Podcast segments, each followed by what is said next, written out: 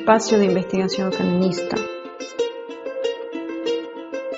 Espacio de investigación feminista. Espacio de investigación feminista.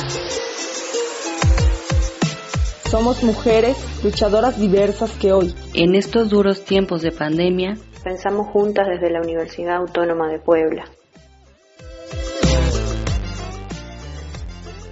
Reunimos voces para tejer hilos de sabiduría feminista. Conocimientos que nutren y desbordan la vida hoy confinada.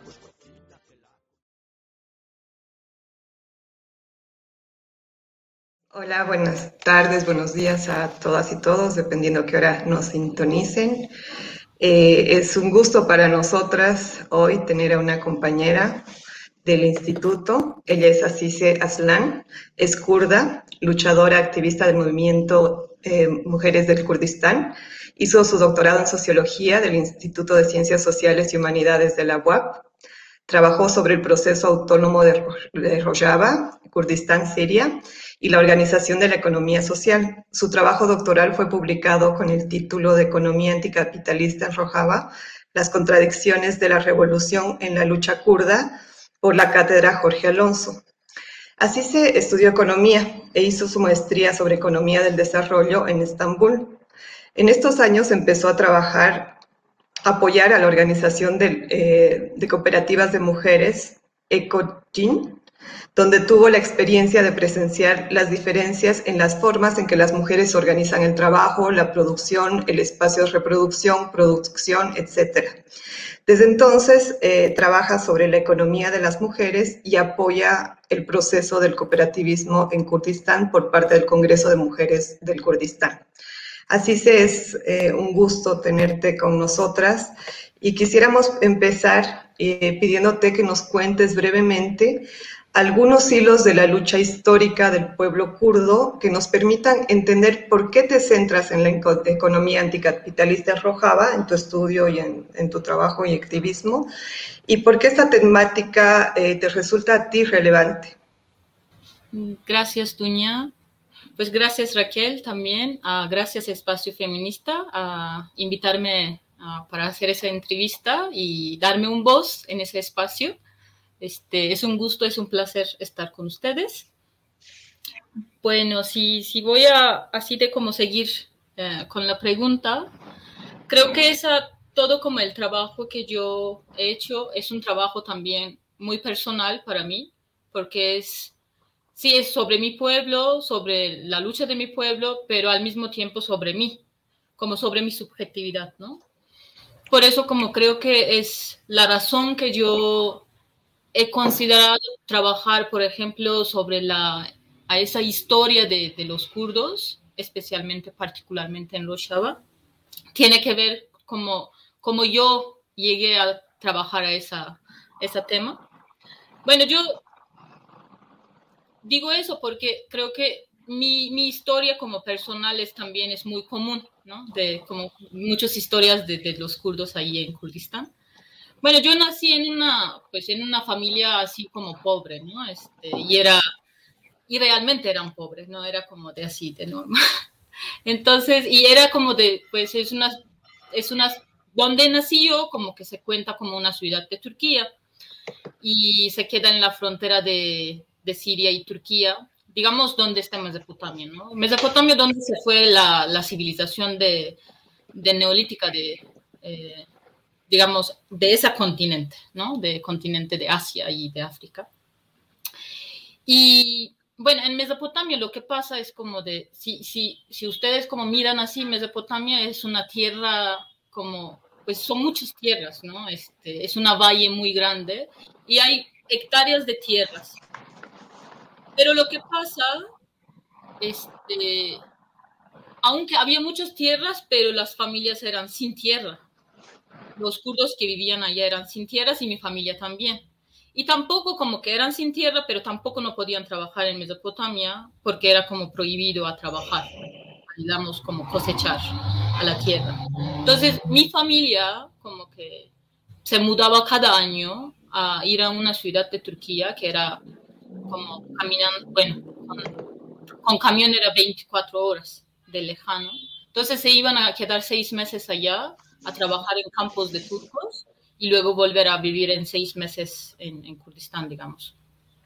Entonces, a eso como yo me he preguntado, como todo, todo creo que mi infancia, pero ¿por qué toda mi familia trabajaba y seguíamos pobre y para cada año deberíamos hacer a, esa, ese viaje? ¿no? De, y las condiciones que vivíamos en el campo realmente son condiciones de, de, ausencia, ¿no? Y además, no solo como ausencia material, también como que nos, nos rodeaba como un racismo de los turcos, aunque estábamos ahí trabajando en sus tierras, estábamos produciendo para ellos, pero éramos como, digamos, como esclavos, ¿no? En esas tierras. Creo que eso fue como el primer cosa que me, me hizo la pregunta, ¿por qué? Entonces, ¿por qué es? ¿no? Este, entonces ahí como que yo, pues, ¿por qué? Porque el Kurdistán fue, digamos, dividido, colonizado, cuando crearon como de estados-naciones allá en Medio Oriente. Y esa como de, cuando crearon estados-naciones, los kurdos, digamos, en esas tierras fueron negados, ¿no? Como dijeron que no hay kurdos, no hay una idioma kurda, no hay una cultura kurda, este, los kurdos no existen, entonces por eso como todos somos turcos, árabes o persas, para cada cual país que los kurdos andaban, ¿no? En ese, en caso, digamos, como Irak, Irán, Siria y Turquía.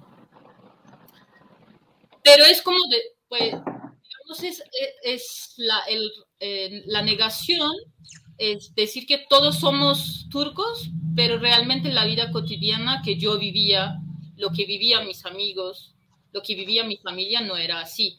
Era como que la vida cotidiana era llena de humillación, racismo y violencia. Entonces, y esa como justamente yo todo lo que hago como alrededor de mi trabajo, armar como pues un discurso de anticapitalismo en Kurdistán o como la organización anticapitalista en Kurdistán, pues tiene que ver con, viene de con esa historia, creo, ¿no? Y en ese, en, en ese caso, por ejemplo, cuando yo trabajé mi tesis, y pues para mí fue también un, via un viaje, porque al mismo tiempo que yo sabía todas esas, digamos, historias a través de mi historia personal, pero cuando me fui a Rojava para hacer mi campo de investigación, realmente en sobre historia de Rojava no, no hay nada. No hay nada escrito, porque la historia también se escribe por dominantes y por colonizadores. Y mientras que escriben en esa historia, los kurdos siempre eran como víctimas, eran como de, uh, que fueron como víctimas de masacres muy grandes, ¿no? Pero al mismo tiempo yo estaba preguntando, si como había muchos masacres, realmente como es un genocidio así de muy, uh, como lento en todo de, todo esa de siglo, pero sí, en, pero entonces yo estaba buscando, pero sí había masacres, pero sí al mismo tiempo esa, ese pueblo está luchando, está resistiendo, entonces ¿dónde está esa, esta historia de resistencia? Pues no, no encontré nada escrito, entonces yo lo que hice pues seguir la memoria y de la, la, pues historia oral de los pueblos, preguntando a gente que me, me, cuentan cómo habían resistido. Entonces, todas las cosas que cuando me estaban contando cómo resistieron, pues su resistencia era para mí lo que marcaba, resistían, a veces como marchaban, a veces re, como armaban rebeliones, pero muchas veces era una resistencia muy cotidiana, es decir, armar relaciones comunales, allá. Entonces, en, en ese entendí que la, la eh, ajá, como esas relaciones comunales lo que hacen existir a esas um, resistencias de los kurdos como siglo pasado, bueno, mientras ahora, ¿no?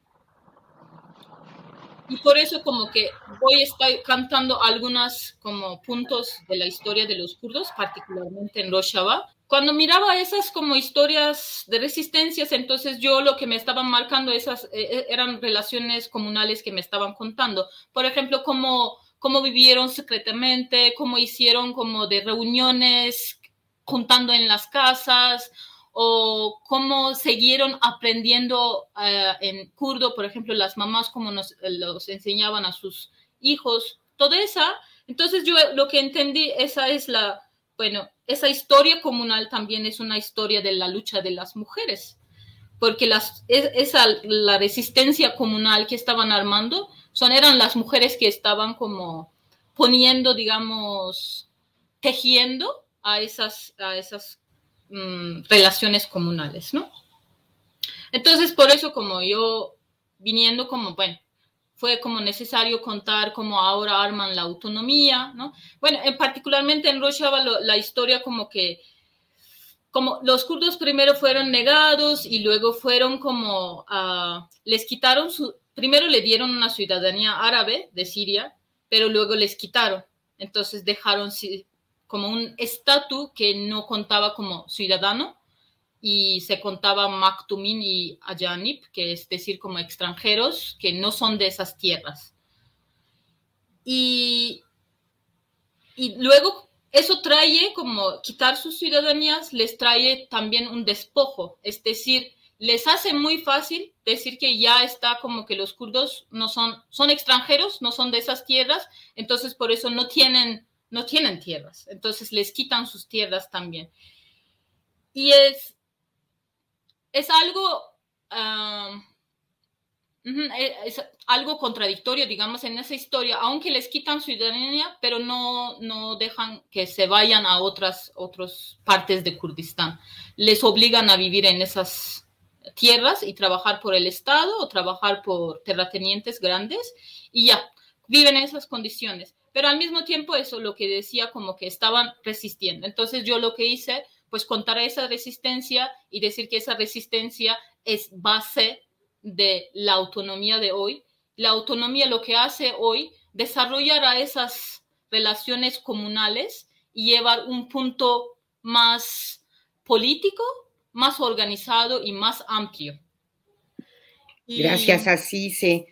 Eh, es muy, muy, muy interesante lo que nos estás diciendo y muy ilustrativo de una bueno, es mucho esfuerzo, creo, hacer un rastreo de estas formas de resistencia cotidianas, desde, este sostenimiento, digamos, cotidiano, largo, largo, difícil, de la vida, centrado mucho en la reproducción.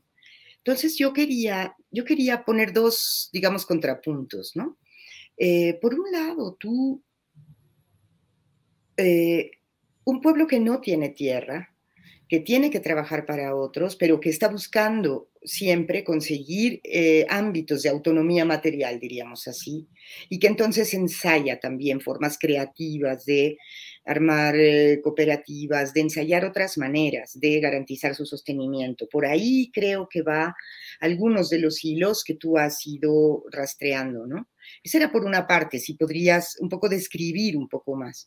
Pero por otro, también en esta historia que estás contando, eh, por supuesto que los procesos históricos son muy diferentes. Eh, uno es un periodo de colonización muy largo, el, de, este continente, digamos, eh, donde se superponen ¿no? capas y capas de historia, desde el dominio colonial hasta la República de Criollos, en fin.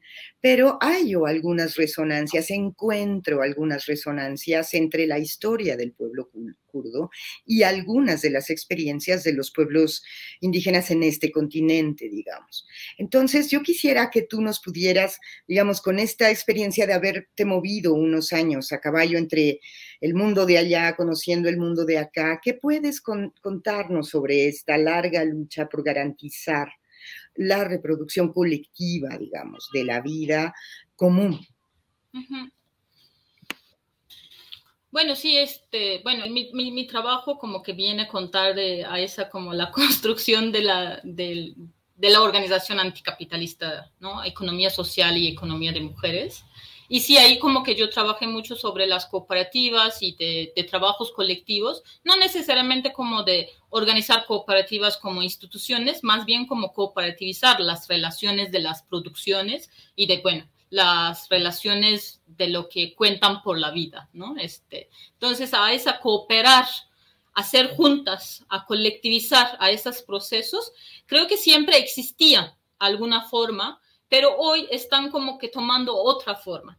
Que están nuevas formas, está en nuevas formas tal vez en ese sentido son, están más organizadas, es decir, como hay una fuerza, como podemos decir, revolucionaria, que está moviendo a, esa, esas fuerzas populares eh, de gente, ¿no? Es decir, cuando empieza la revolución, por ejemplo, mucha gente lo que, lo que estaba buscando, sí, crear derechos para, para los kurdos. Digamos, una fuerza revolucionaria está, está organizando, tejiendo a esas fuerzas populares para que no solo como crear derechos culturales o derechos de como identidad para, para los pueblos, no, más bien como de, aunque mm, sí son esenciales esos derechos, como que, pues los kurdos como que lucharon por eso, pero creo que en, a lo largo de la lucha, como entendieron que ya no es,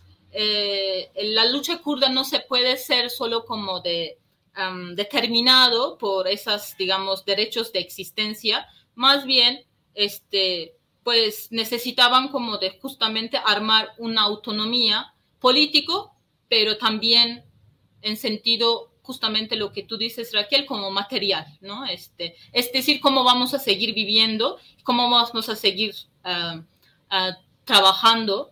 Por ejemplo, lo, lo que me, me parece que es muy, muy bonito, muy relevante en, en Rojava, para que gente se pueden ir a participar asambleas, reuniones y de gobierno autónomo o decidir sobre su vida políticamente, están muy decididos que para, para hacer eso necesitan liberar su trabajo, necesitan armar un, un espacio de trabajo donde que se pueden tener esos derechos de también ir a participar a esos espacios políticos. Entonces yo creo que a, a esos dos espacios es, es, muy importante a ver juntos y ver cómo, uh, cómo es necesario. Este, es decir, si para decidir sobre mi vida, pues necesito también decidir sobre mi, cómo voy a trabajar, ¿no? En ese sentido, las mujeres, como que yo, bueno, tal vez en mi libro no se cuenta tanto, pero el trabajo que están haciendo las mujeres, pues también a cambiar la economía, el sentido de la economía, porque la economía que lo que cuentan es como mercado, a vender y comprar y dinero. Pero las mujeres pues dicen que no, eso no es economía. La economía es también a, cocinar colectivamente, hacer pan colectivamente, ir a trabajar en el campo colectivamente, pero al mismo tiempo a gozar de ese trabajo. Es decir, no pensar que siempre que sean trabajos obligados. Entonces, yo creo que se convierte a esa, eh, bueno, están cambiando el discurso de la economía en total, ¿no? La economía ya es la producción de la vida, no es, no es dinero, no es mercado, no es solo capital, ¿no? Y otra pregunta como que, que yo lo veo en así de semejantes en esas como de, tierras, pues yo me siento con mucha suerte, es decir, por estar acá y ver la resistencia de, por ejemplo, los pueblos indígenas y luego con, con las claves que me están dando a ver, como a mirar otra vez a Kurdistán, ¿no? Lo que me hizo, por ejemplo, me, dio muchas claves en sentido de la defensa de territorio, ¿no? Este, nosotros decimos como la liberación de Kurdistán, pero realmente a mí yo entendí que eso lo que estamos haciendo es una defensa de territorio.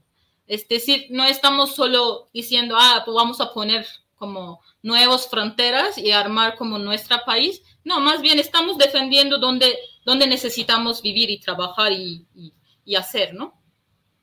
Entonces, y, y hay sí muchas, eh, bueno, hay muchas diferencias seguramente sobre todo colonialismo de acá. A mí me parece que se borró como como una, una memoria, ¿no? Este, y, pero al mismo tiempo, bueno, allá también hay otro tipo de colonialismo, ¿no? Este, tal vez no es como colonialismo de acá, como que se fue muy brutal, como exterminio de los pueblos, y, y el, luego como después de colonialismo que los estados como que crearon acá, es, son muy diferentes que de allá, ¿no? Por ejemplo, ahí el Estado-Nación es algo más profundo, más sagrado y más como los ciudadanos tienen una relación muy, digo, ciudadanos que se fueron a, llamados como dominantes, digamos, o hegemónicos o naciones, nacionales. Entonces,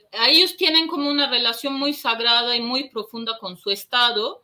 Por eso como que todo lo que hace el Estado es justo, es, es tiene, digamos, tiene razón el Estado, ¿no? Entonces, por eso matar kurdos, por ejemplo, es, es algo normal, ¿no?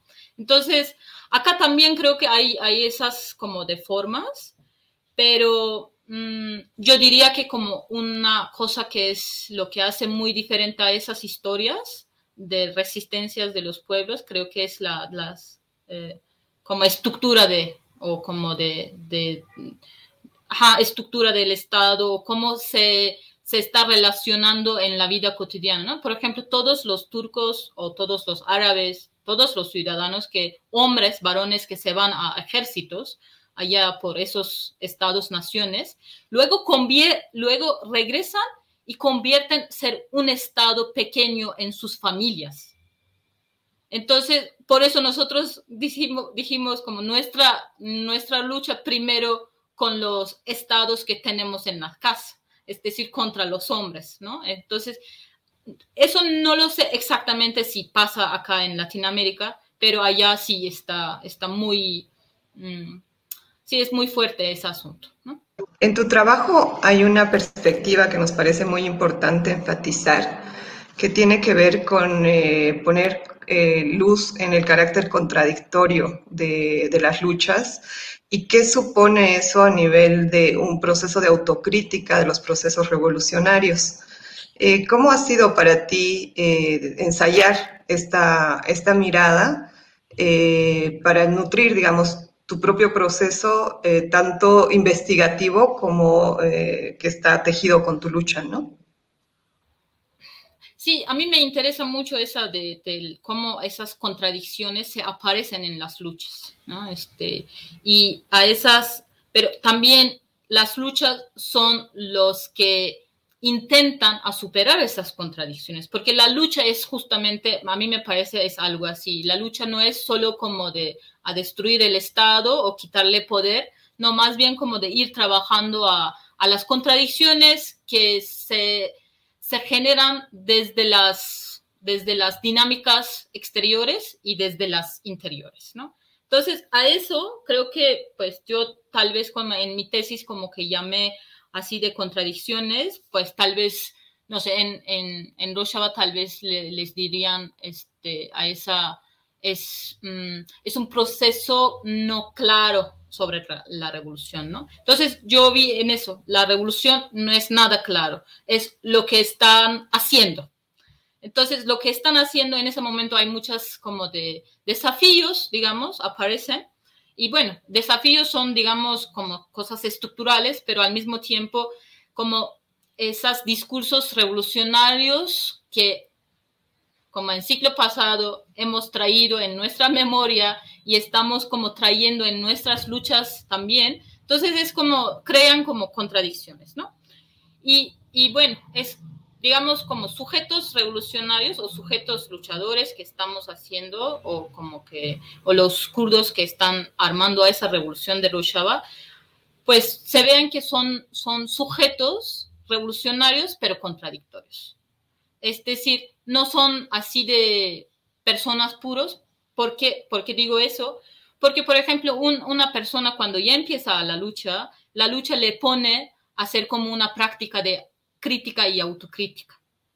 Entonces, porque dice que, bueno, esa, esa la de, digamos, la metodología, la filosofía de crítica y autocrítica que están practicando los kurdos en, en, los espacios de la lucha, mientras que están luchando, este, lo para, ajá, para convertir, bueno, para ver qué son nuestras contradicciones por ser sujetos revolucionarios. Es decir, como de, ¿no? Este, somos personas que estamos, hemos, bueno, fuimos creados, digamos, a esos sistemas de patriarcales y de estados, entonces nosotros estamos muy uh, disponibles o como tenemos esa capacidad de producir poderes y jerarquías, ¿no? en espacios de la lucha. Entonces, por eso las personas que están en la lucha lo que hacen como de siempre crear una autocrítica, cómo se participan en la lucha y cómo, cómo hacen, ¿no? sobre su hacer hacen una, una autocrítica.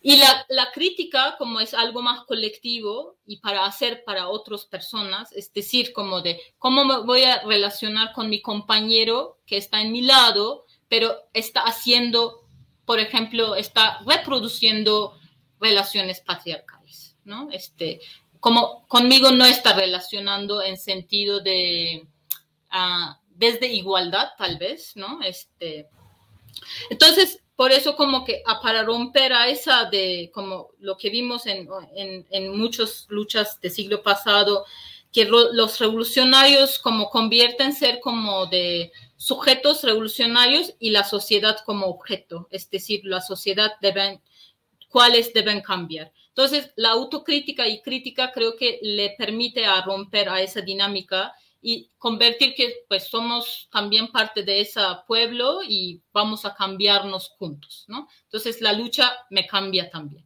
Algo así como que puedo uh, resumir. Y también como eso en particularmente en las, las, luchas de mujeres, creo que se fue a considerado que las mujeres también son sujetos que también reproducen el patriarcado. Entonces, por eso, como desde hacer una autocrítica como mujer y decir cómo estamos participando a esa reproducción del patriarcado y cómo podemos deshacernos ¿no? de, de, de esa, esa relación. Y y yo creo que esa toda autocrítica, crítica me enseñó muchísimo en sentido de, por ejemplo, cómo reproducir el reconocimiento, es decir, mientras que yo cuando estaba en campo de investigación y, trataba de observar a ese proceso revolucionario, pero me enseñaron que ellos, ellos en sí están haciendo como una autocrítica de su revolución. Yo no debería hacer una crítica, más bien escuchar a su autocrítica y convertir eso como una, como una, como reconocimiento, digamos, de, de la lucha, ¿no? Y yo creo que a esa como autocrítica y crítica necesita, primero necesita crear como un espacio de confianza y ese espacio de confianza realmente es un, es, un espacio de, del cuidado. Entonces, para mí, hacer como autocrítica y crítica lo que vi a ellos, lo que tratan de hacer a cuidar el espacio colectivo. Porque, por ejemplo, mm, a mí me había explicado un compañero así, ¿no? Pues hacer crítica te permite no hacer como chismes. Este, no, no necesitas hacer chismes. Y ahí como que les, le dices lo que le parece como mal, ¿no? Este, de, de, tu compañero. Entonces, por eso como de, en ese sentido yo puedo decir que a esa todo el proceso es como de a, cuidar a ese espacio y, y sí, democratizar, digamos, esos espacios, ¿no? Por eso como de ver con, contradicciones del sujetos revolucionarios, sujetos luchadores y ver como de a esas relaciones también dispuestos a, producir a esos poderes y jerarquías. Entonces eso lo que hace como a considerar que necesitamos convertir a esos espacios espacios democráticos. Eso puede ser un espacio político, pero también puede ser una familia, ¿no? Hacen como un, un, un discurso sobre la democratización de familia, ¿no? Este, pero hacen la misma metodología, usan como la crítica y autocrítica entre, parejas o entre familia con los niños y, tratan de democratizar familia, ¿no? Entonces, no es como solo de en una asamblea, también en la muy vida cotidiana de una familia se puede encontrar a esas dinámicas que yo lo que hice a esa, a esa dinámica o a esa metodología, cómo les sirve para superar esas contradicciones contradicción como poder, contradicción como la reproducción de, del, jerarquías y de, de, otras dominaciones, ¿no? Así se. Entonces, en este sentido, eh, bueno, ya lo has ido explicando, pero quizá alguna formulación más sintética que tú nos pudieras brindar sobre este modo tan interesante en el que van trenzando, o como tú piensas que van trenzando, o como tú recoges que va haciendo y lo significas para seguir entrando a nuevos momentos de, de autocrítica y de reflexión, el contenido anticapitalista y el contenido antipatriarcal de estas luchas de los pueblos kurdos. A mí eso me gustaría mucho que lo lograras expresar para que lo pudiéramos comunicar con, con más claridad también desde nuestro pequeño espacio, digamos. Sí, yo creo que para eso es muy, muy relevante o como muy comprensible entender a través de la historia de las mujeres kurdas, ¿no? Porque como la lucha, como dijo, como que negaron los kurdos y los kurdos como eh, armaron una lucha para, para su identidad, pero era como, parecía como solo contra Estado, ¿no? No tenía mucha perspectiva, digamos, el inicio, ni, ni ser anticapitalista, tal vez como desde el, discurso de socialismo que traían, sí tenían como unas ideas de, del, del marxismo, que les hacía como hacer un discurso anticapitalista, pero realmente era solo un discurso, no era como a, ver la práctica, ¿no? Y, allá creo que la historia de las mujeres en la lucha que lo hizo a, le, le, sirvió al movimiento o le convirtió a una, que sea una lucha más allá de solo ser contra el Estado. Solo voy a como entrar un poquito a esa parte este, es decir, a esa historia, ¿no? Bueno, digamos que es la historia, como, bueno, el pueblo kurdo, aunque era como negado y oprimido por, digamos, por estados, pero se sigue siguiendo como un, pues, una sociedad patriarcal, una sociedad feudal, ¿no? En sentido. Es decir, los hombres quien eran, que decidían todo y las mujeres eran invisibles. Es decir, estaban allá armando la vida, pero eran invisibles en, en, en, en en sentido de que tomar como palabra y voz y decisión, ¿no? Y por eso cuando a esa, digamos, última lucha, última rebelión de los kurdos, cuando se, se toma todo ese discurso de la liberación en sentido de, del marxismo y leninismo y llamar a los pueblos, armar una, una lucha popular, pues las mujeres en ese momento pues empiezan a participar a esa lucha, como para Kurdistán. Este, para liberar Kurdistán y los kurdos. Pero es muy interesante en esa historia cuando cuentan compañeras, por ejemplo, mientras que se van a, los lugares de las luchas, yo estoy segura que eso había pasado en todos lados del mundo, no solo de en Kurdistán, en todas las luchas, como digamos, socialistas y comunistas. Este, entonces, las mujeres cuando se van a, luchar, porque es una lucha armada, entonces las mujeres se van a tomar armas y ya como que van a ir a la guerra para Kurdistán, pero los hombres dicen que pues no, este, está bueno que se participan, pero no se pueden ir a la guerra, ¿no? O no pueden tomar armas, no pueden tener fusiles. Deben, deben hacer otras cosas. ¿Qué es otras cosas? Cuidar al campamento, ¿no? Cuidar a los hombres, tal vez, o como de lavar ropas, lo que sea. Pero era como que el mismo rol que estaba yendo, como estaban trayendo desde la sociedad, ¿no? los roles que las mujeres tal vez querían superar y querían como de deshacerse, pero otra vez los ahí se, se proponían. Entonces, en ese momento, creo que es, es algo, como hay dos cosas, digamos, dos puntos. Uno, como las mujeres eh, empiezan a experimentar la opresión de los hombres en, en campos de la lucha.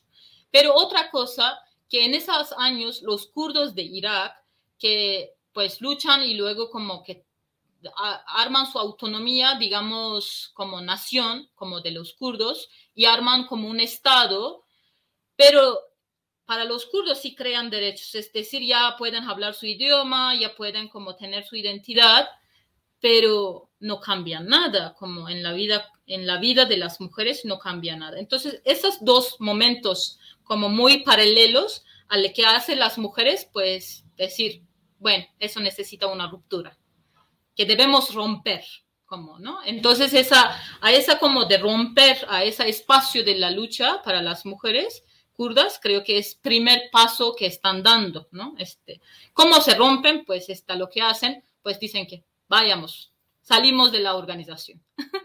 Entonces, pues el primer paso que hacen en las montañas salen de organización, como todas las mujeres, se toman sus armas y que se vayan a otro lado de la montaña y ahí como armar sus primeros campamentos propias, ¿no? Y ahí creo que hay una discusión muy rica para por qué están rompiendo, por qué es necesario hacer ese rompimiento, ¿no? Uno, por ejemplo, empiezan a cuestionar sus relaciones personales, emocionales y románticas, ¿no? Con los hombres. Entonces, y sus relaciones con sus padres, como que sean a ese estado que estaba hablando en la casa, ¿no? Este, entonces, por eso como empiezan a relacionar primer, primeras relaciones que tuvieron con los hombres, ¿no? Como hermano, como padre, como, como, no sé, esposos y, bueno, no tenían novios, solo podrían ser esposos, ¿no? Entonces, a esa, pero luego lo que, lo que yo creo que es algo muy especial o algo muy diferente de, las mujeres kurdas, en esos años que arman sus propios campamentos y hacen esa lucha, empiezan a discutir, pero los dejamos todos los varones allá, pero ellos van a ser como una amenaza o van a ser algo algo más patriarcal que hemos dejado, ¿no? Entonces, por eso a la que hacen una discusión, ¿cómo se pueden a, volver y cambiar a ese espacio? Pero a sostener, mantener lo suyo. Es, es, decir, como en ese momento ya empiezan a armar esa organización propia y participar la organización, digamos, la mixta, ¿no? Bueno, eso lo hacen guerrilleras, digamos, en las montañas, pero ¿cómo se viene eso a la vida cotidiana desde el pueblo? Es como, a mí me parece que es, lo proceso es más importante. Justamente en esos años, 90, bueno, eso como la primera organización de la ruptura, que parece como en 92, y este año empiezan como a rebeliones populares en, en las ciudades de los kurdos. Entonces, hay como de muchísimas kurdos que empiezan a movilizar, pero sobre todo las mujeres. Entonces, hay una sincronicía como de, las mujeres que están en pueblo, no armadas, civiles, y allí, pero están movilizando. Y las mujeres que están movilizando en la montaña para cambiar la lucha, creo que eso se junta como un, tiempo muy particular.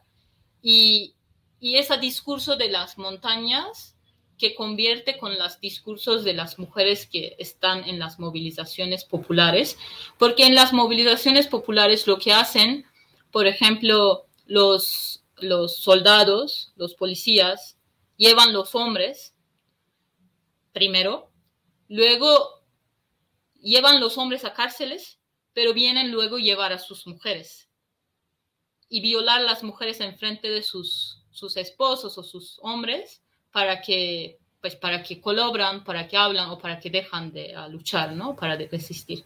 Entonces, a ese proceso creo que las mujeres ahí entienden que sí es, es, es necesario como de, porque los policías veían como solo hombres como sujetos de que hacían como esas rebeliones y las mujeres como que se fueran como solo ahí como sus esposas y sus mujeres o sus chicas, ¿no? Entonces, por eso creo que ahí como que se convierte ese discurso de decir, pues nosotros vamos a organizar y vamos a hacer como de crear nuestra fuerza. Entonces, esa se, se junta y hoy en día, en sentido de eso, como que trae como una, una lucha antipatriarcal y que decir que la lucha kurda en total en sí debe ser una lucha antipatriarcal porque uno necesitamos cambiar la sociedad, otro necesitamos cambiar la lucha en sentido de ser antipatriarcal.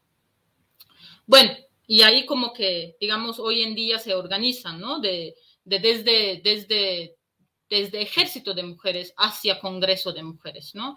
Y en toda la vida, así, digamos, asambleas, comunas, cooperativas de las mujeres, pero en otros espacios mixtas que participan las mujeres, las mujeres no solo participan, ah, llevan a esos espacios que se, sean eh, donde se pueden despatriarcalizar, ¿no? Y ahí como yo creo que la participación activa, hoy en día, por ejemplo, ahí como que en todos los espacios mixtos, los hombres dicen, ¿no? Pues acá, aunque es, las mujeres deciden su espacio propio, solas ellas, Y acá en lugar mixta también deciden ellas. ¿No? Al final del día los hombres ya no deciden. Así como, bueno, es, es una burla, pero realmente es, es, un poco así, como que se, se hacen que todas las decisiones que sean favor de, de, las, de las mujeres, o no solo a favor de las mujeres, a favor de la sociedad, ¿no? Porque lo que está a favor de mujer es favor de sociedad, ¿no? En ese sentido, así como miramos. Y por eso como la de, la, la de yo como donde enfoco a hacer como ese discurso anticapitalismo, porque es la de todo en esa historia, como cuando miramos las mujeres quedaron sin economía, es decir, están en la economía, pero como se fue desvalorizado su trabajo. ¿No? Es, es, decir, su trabajo ya no es importante o como no es visible. Entonces, por eso como todo el discurso de anticapitalismo que están haciendo allá, entonces de, decir, a volver a recuperar la economía de mujeres. Y, y no como de como renumerar a esos trabajos, más bien a dar el sentido, al dar significado lo que están haciendo las mujeres, ¿no? Y ahí, por eso para nosotros como ser anti, anticapitalista, pues armar relaciones comunales y en sentido de armar la vida no es como ser simplemente ser contra capital, más bien ser contra, ajá, contra relaciones patriarcales que dominan la economía, ¿no? Y, y miramos así economía como una como un espacio donde es parte de la autodefensa de mujeres, ¿no? Y autodefensa de la vida.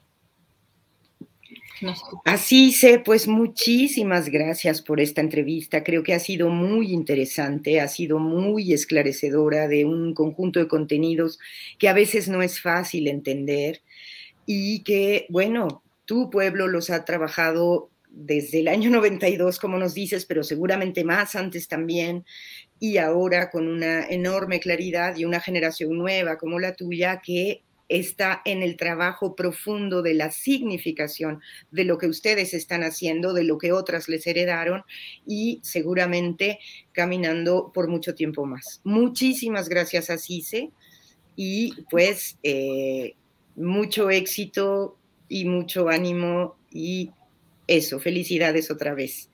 Muchísimas gracias Raquel, muchísimas gracias Duña este, por hacer a ese espacio.